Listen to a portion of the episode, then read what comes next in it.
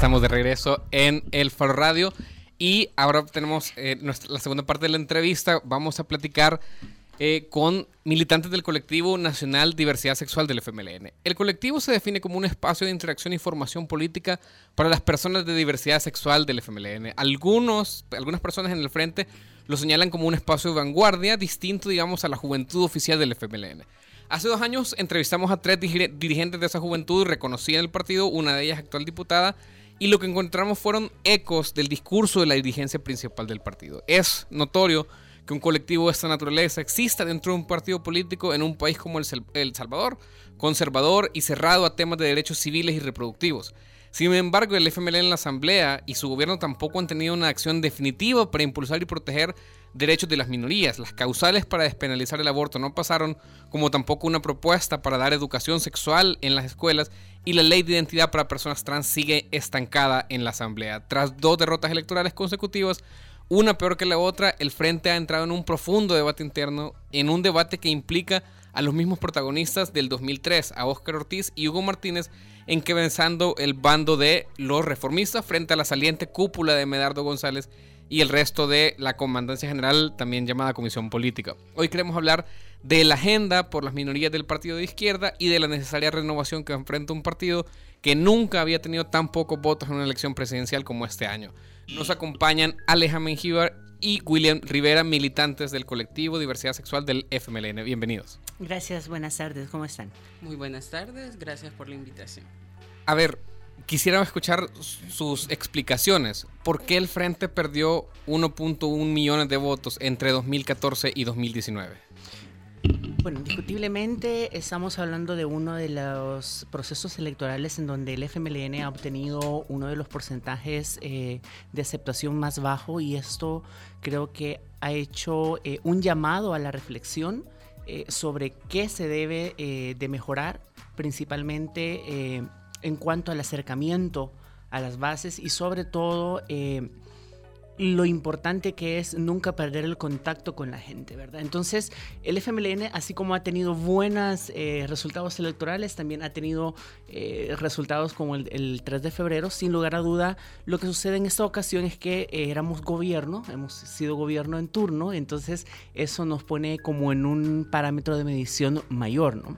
Yo creo que es importante hacer un análisis extenso, amplio, desde el momento de en cuanto el partido eh, inicia eh, hacer eh, un instituto político y hacer un análisis de cómo se ha comportado en los procesos electorales. Entonces, en el 94 tampoco tuvimos una, un amplio margen como, como el día de ahora. Pero fue mayor que esta.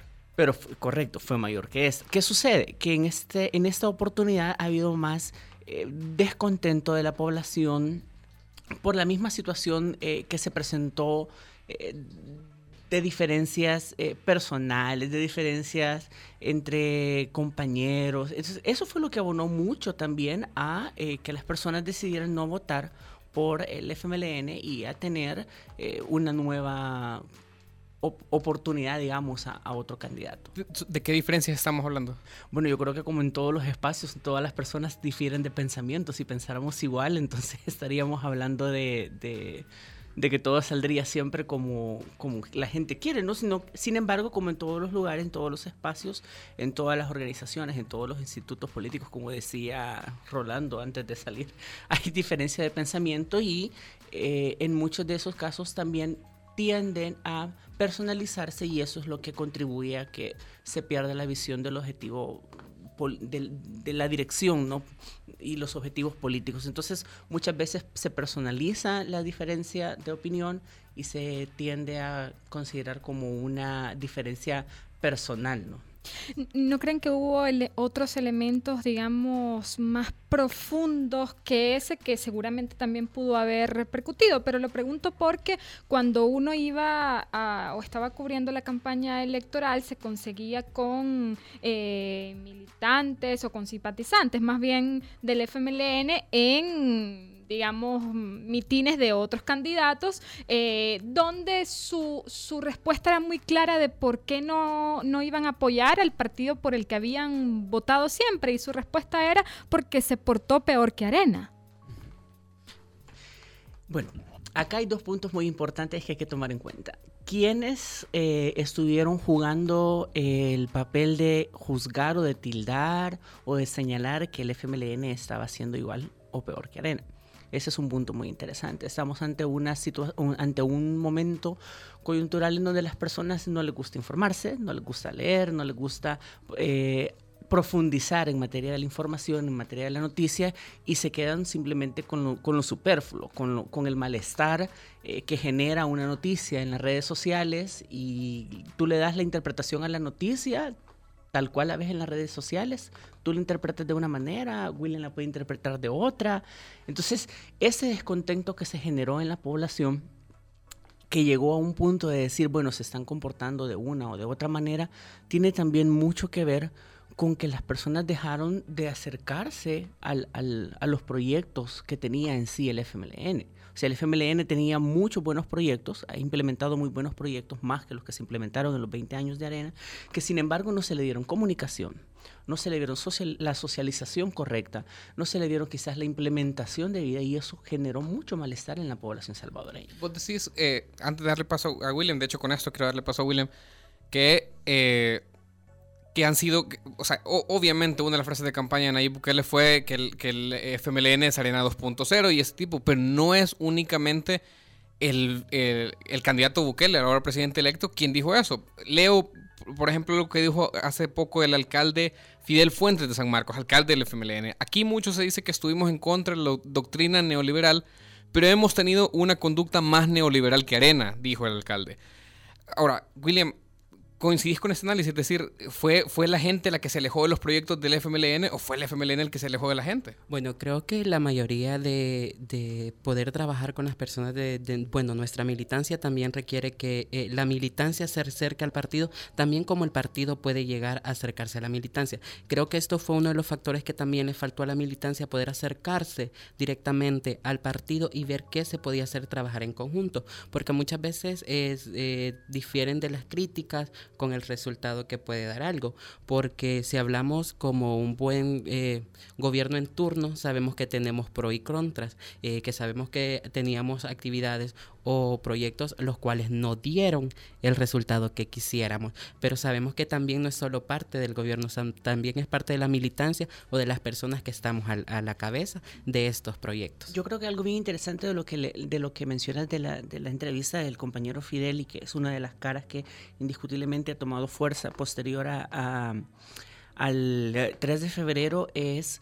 Eh, hay, hay una palabra que quizás no estamos tomando en consideración y es la corresponsabilidad. O sea, y es que el FMLN somos todos todos los militantes, todos los afiliados. Y muchas de las personas que militan o, han desertado de la militancia del FMLN eh, llaman a que la, responsabilidad total es de la comisión política o, de la, o de las estructuras municipales o departamentales. Pero realmente el FMLN somos todos y todas las militantes, todos los afiliados, todos los simpatizantes. Entonces, no solo depende de la conducción del partido, sino de también yo como militante, qué estoy haciendo por, por, continuar la parte programática del partido, que estoy haciendo yo por vivir los principios, la carta. De, Pero yo escucho, o sea, escucho lo que dicen ustedes y les escucho un mayor sentido de responsabilidad que el que he escuchado por ejemplo, de la, la, comisión política. Es decir, ustedes aceptarán y, sabrán que no puede ser la misma exigencia que le haga a un militante que al secretario general de un partido. No ha faltado autocrítica en, las, en, la, en la alta dirigencia. William. Sí, este, creo que eso es una de las bases también que, que nosotras y nosotros tenemos que hacer, ¿verdad? Porque muchas veces, eh, como tú lo dices, nosotros es como que nos tenemos ya más responsabilidad, pero también cómo le exigimos a nuestros dirigentes la responsabilidad y la autocrítica de nosotros, que creo que es también algo que nos falta como partido, pero que también estos resultados del 3 de febrero también nos van a ayudar a nosotros para redicionarnos y poder saber y vernos desde adentro y no también ver solo los problemas de afuera, porque también hay que eh, analizar los problemas que tenemos de dentro de la base y que también nosotros como militantes o como afiliados también tenemos que hacer el llamado a la autocrítica. ¿Cuáles son esos problemas? algo, solo para abonar algo de lo que decía, lo que decía el compañero William, es, que cuando hablamos de, los principios de, la militancia, entre ellos la crítica y la autocrítica, el problema es que muchas veces hemos trascendido que o ha trascendido que la autocrítica deja de ser partidaria y empieza a hacer una crítica deconstructiva en vez de construir, ¿verdad? Entonces, eso, quieras o no, generó en muchos, eh, a nivel de base, mucho conflicto y eso también pudo haber contribuido a la deserción de, compañeros y de compañeras. ¿Cuál crees que fue una crítica destructiva? Bueno, como no sé, eh, así a general no te puedo decir eh, cuáles han sido críticas destructivas. Pero, por ejemplo, si te digo, mira, una crítica destructiva que me han hecho a mí, Aleja Mingíbar, eh, ha sido, eh, mira, vos, que sos de la diversidad sexual, eh, tenés que mantenerte eh, en cierto nivel porque el partido no puede perder los votos eh, de los sectores conservadores. Eso te lo han dicho adentro del FMLN. Eso es, ese es un ejemplo de una crítica que se dio en, en algún momento de, dentro de un, un, comité de base y entonces llegábamos a la reflexión al final del comité de base y era como, bueno, es que mira, no podemos decir que tenemos que tener conservadurismo, si es un partido progresista, si es un partido revolucionario, socialista. Ahora un poco para entender Entonces, cómo, ese, es, ese es, por ejemplo, una de, la, de las críticas que veces se pueden tornar como personales. Y yo, yo podría decir, bueno, entonces en el FMLN no, no toleran, no respetan, no son progresistas y la diversidad sexual no está incluida. ¿verdad? Si, yo si yo no tuviera la suficiente formación política y ideológica, entonces yo dijera, me retiro entonces en este momento. Al contrario, mi compromiso es eh, hacer y contribuir a que las demás personas deconstruyan ese pensamiento patriarcal y realmente tengan una nueva visión del sentido de lo que incluye la parte de progresista y revolucionario, ¿no? que nos incluye a todos y a todas. Eso es, por ejemplo, por ponerte una crítica eh, que me sucedió a mí, porque no te puedo poner en, ejemplo de lo que le han sido personales, pero si yo lo hubiera tomado personal, yo me hubiera retirado del partido, yo me hubiera molestado con los compañeros. Con Eso es un ejemplo de, de algo puntual y no te estoy hablando de en esta coyuntura, te hablo de coyuntura de años atrás. ¿Y, la crítica de dónde viene? Un poco para entender internamente el partido, porque no es lo mismo que venga de la propia base de tus compañeros a que venga de la dirigencia y ni siquiera abrir el debate, Las críticas, la, tenés que entender que dentro del partido hay, existen los espacios idóneos para la crítica y la autocrítica, para el debate, para el sano debate. Eh, lo que sucede es que a nivel, de, a nivel que te involucras, así es como a nivel como te vas relacionando con, con, los sectores, digamos, del partido. Y de diferentes sectores pueden venir las críticas. O sea, inclusive el FMLN, que es un partido socialista, progresista, revolucionario, todavía hay mucho eh, miedo, desconocimiento al tema de diversidad sexual. Entonces, no te puedo decir que en su totalidad es 100% pleno, no sería ser hipócrita de mi parte, pero a, a ese punto de ejemplo quiero llegar con, el de cuando tomas una crítica que se está haciendo dentro del partido y la haces personal, que terminas afectando más al, proyecto político que eh, realmente contribuyendo.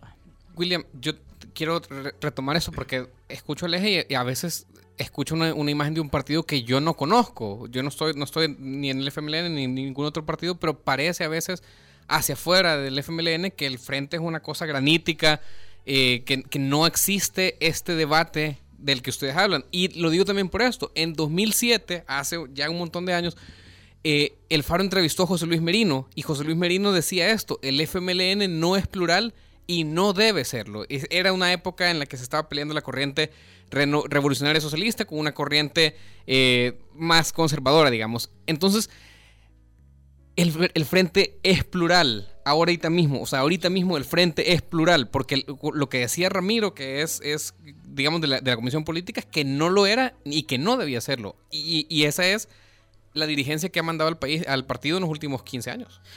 Por lo menos yo te voy a hablar desde el momento que yo me eh, entro al, FMLN, porque no tengo un montón. Eh, creo que a mis 23 años, eh, para mí ha sido una experiencia muy buena estar y autocriticar también. No es que sea pluralista ni tampoco nos vamos a, a quedar en el hecho de que solo va por una parte, sino que también es el hecho de la autocrítica. Vos como militante y como también la, base, la, primera base, ayuda a que tus militantes o tus seguidores crezcan. Si vos como militante no haces que las demás personas vengan y, te puedan autocriticar y que estas autocríticas las tomes como positivas y no negativas, eh, también ayuda a construir. Entonces es parte del trabajo que nosotras, como por lo menos movimiento LGBT y parte del, de, este movimiento llamado FMLN, que no solo es una base conservadora en, cuanto a, dichos temas, sino que también es el hecho de que eh, nos basamos a qué es lo que dice la mayor dirigencia de arriba. Mira, lo que sucede es que eh, tenés que recordar que en los principios del FMLN, el 13, si no me equivoco, habla de un partido pluralista para El Salvador. Y cuando hablas de, de, de, un partido pluralista, hablas de una amplia base popular. Es decir, el FMLN sí es un partido plural, popular. Lo que sucede es que la diferente es mi pensamiento con el que puede haber tenido en su momento el compañero Luis Merino. ¿Entendés? Entonces, eh, indiscutiblemente, el FMLN se ha caracterizado por aglutinar a los diferentes sectores sociales que históricamente se han visto excluidos. ¿Qué es lo que sucede? Que los niveles de participación probablemente no hayan sido los idóneos, no hayan sido los correctos o no hayan superado más allá de quedarse en las bases. Ahora, eso que decías me parece importante, que, que hay compañeros que te han criticado y te han dicho, bueno, es que no podemos asumir eh, no sé, es el costo político, pues, porque estamos hablando de El Salvador, es una sociedad... Correcto. Eh, de toda eh, Latinoamérica. en Latinoamérica, pero El Salvador específicamente es con una población con mucha, digamos, mucha influencia religiosa, católica y evangélica, y mi pregunta entonces es, el frente, este nuevo frente, porque yo asumo, yo parto de la premisa de que el frente tiene que hacer algo radical para salir de ese hoyo enorme en el que han caído 300, casi 400 mil votos después de ser el partido oficial es, es una cosa, digo, que debería de preocupar al, al, frente. El frente debe asumir el costo político de incluir en puestos que no sean de las bases, en puestos más importantes, mandos medios y liderazgo, una diputación, pues, para personas que representen las causas de las minorías, de la población LGBTI.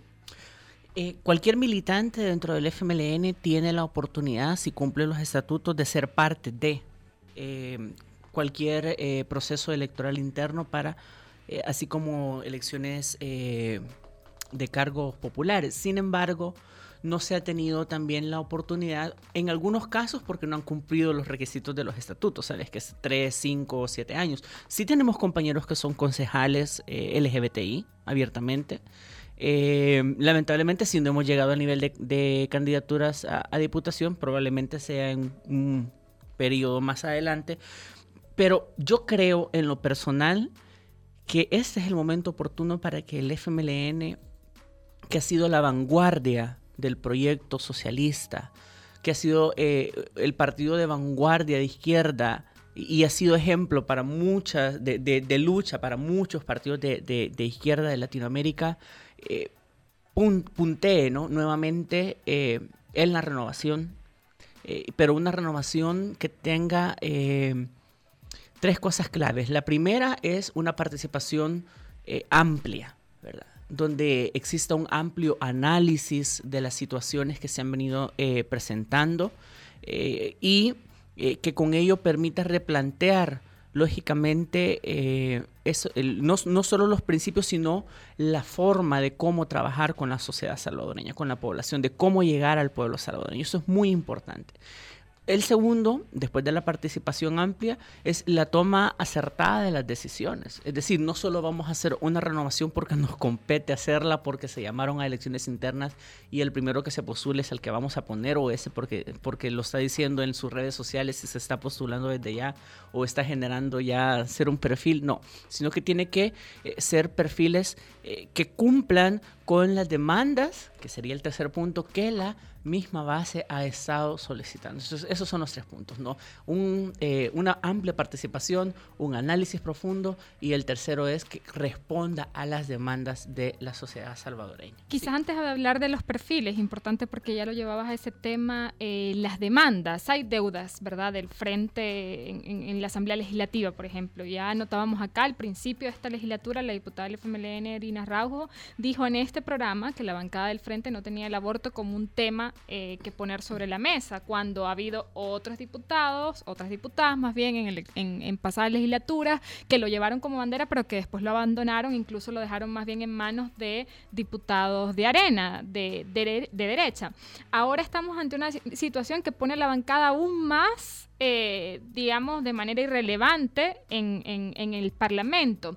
Y, las correlaciones no parecen tampoco serle muy eh, favorables. Muy favorables. Tiene que ser el frente más valiente para asumir nuevamente como bandera, por ejemplo, la discusión sobre las causales de aborto? Mira, yo creo que hay, algo muy importante que, debemos de tener en cuenta, es que debemos de romper em, esa cadena o ese vínculo de eh, religión y Estado, y de funcionarios públicos.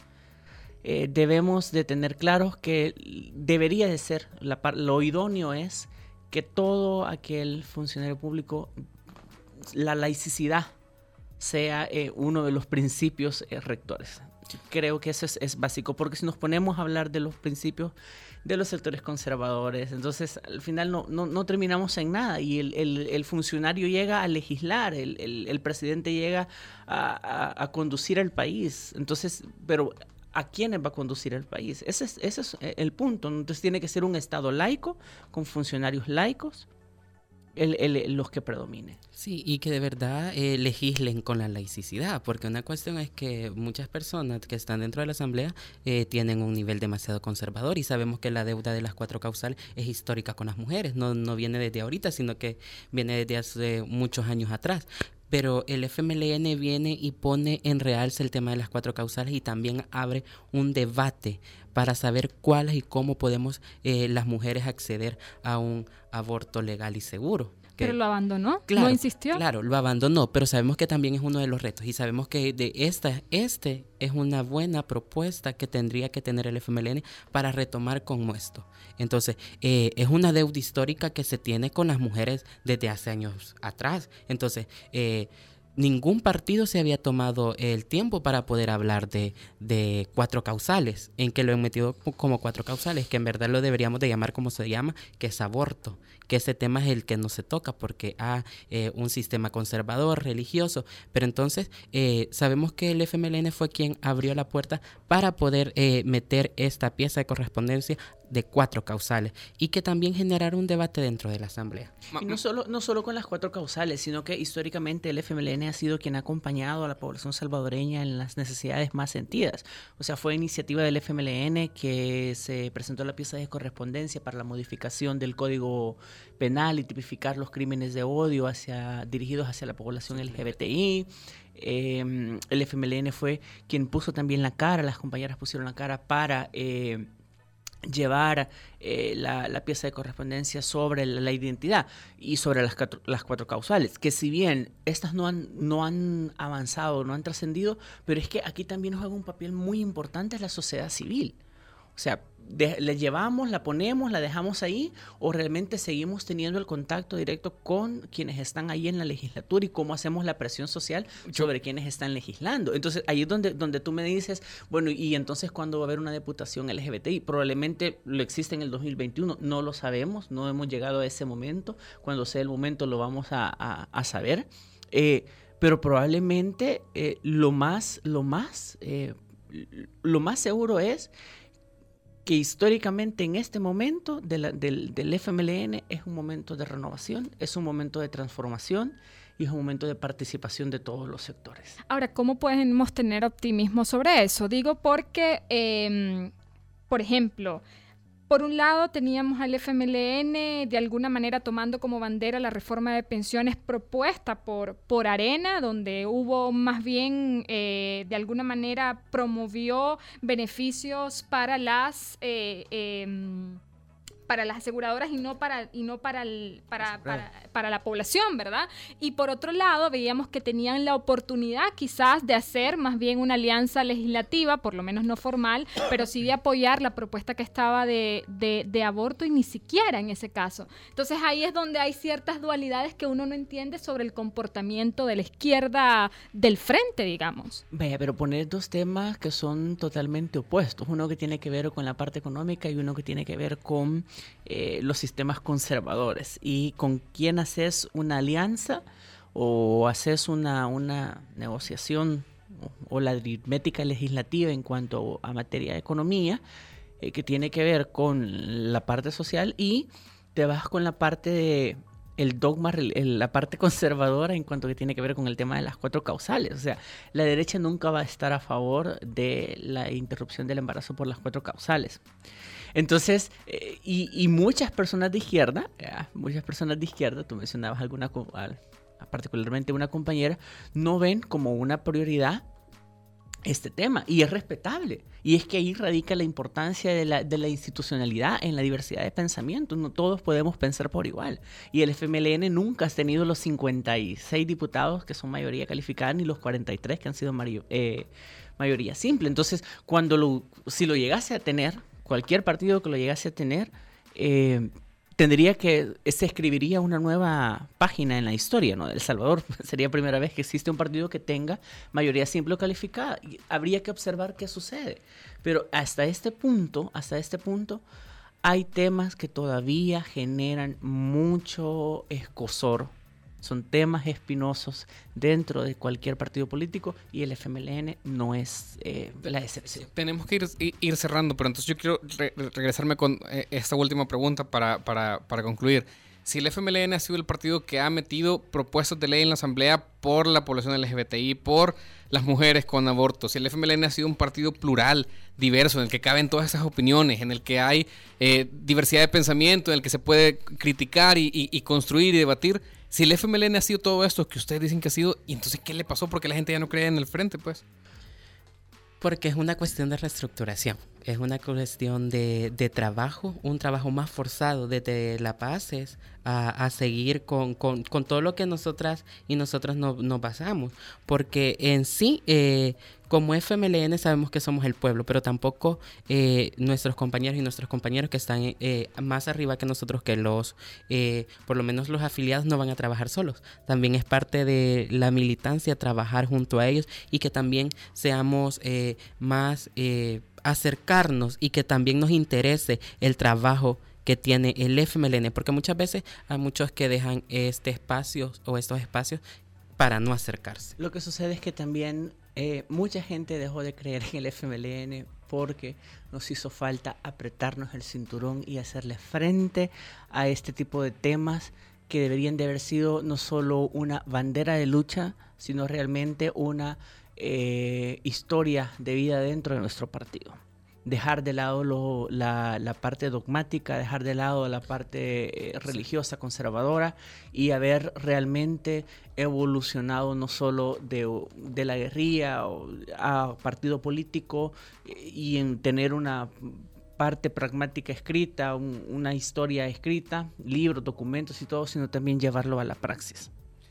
Entonces, por ahí también tiene mucho que ver eh, cómo mucha gente dejó de sentirse representada en el FMLN y lo más importante, creo yo, en este momento, ante esta coyuntura, es eh, que la dirigencia actual lo ha reconocido.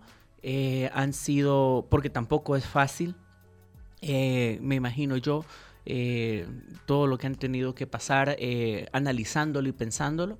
Eh, entonces lo han reconocido, han llamado a las elecciones internas y entonces ahora es el momento de las bases, de la militancia de izquierda, porque no, la gente ya que quedó fuera, pues que vaya en, sus espacios, porque esto es, un, esto es algo que ya le compete a la gente que todavía quedamos dentro del FMLN, para renovarlo, reestructurarlo, transformarlo. Y definitivamente yo veo un, un panorama muy interesante, hay mucha gente eh, que estaba ahí sentada, tranquila, que ha, despertado dentro del FMLN y eso es muy bueno. ¿Y por quiénes apostarían, última, última, por quién apostarían ustedes para dirigir? Ya hay, ya hay nombres, el, eh, Oscar. Se puede postular quien quiere en estos momentos, pero todavía no conocemos el proceso, por más que Oscar, por más que Hugo, por más que Fidel en estos momentos quieran puntear la, el proceso, un llamado a los tres compañeros, esperen a que sea eh, la comisión electoral la que convoque y define el proceso para que cualquiera que esté interesado y cumpla los requisitos dentro de nuestros estatutos eh, se, postule. Así que lo importante es que hay que lavar los trapos en la casa. Vaya, bien. Eh, nos vamos, cerramos. Muchísimas gracias, William y Aleja, por acompañarnos en este espacio. Y nos vamos con una canción de eh, una canción salvadoreña. Vengo a poner orden porque la Aries ayer, la semana pasada puso cualquier cosa. en este espacio. No, es una canción salvadoreña, es un guitarrista bueno eh, que es eh, salvadoreño, trabaja, eh, estudia en Estados Unidos. Se llama La canción ideal de Cantique Esquivel y nos escuchamos el jueves. Adiós.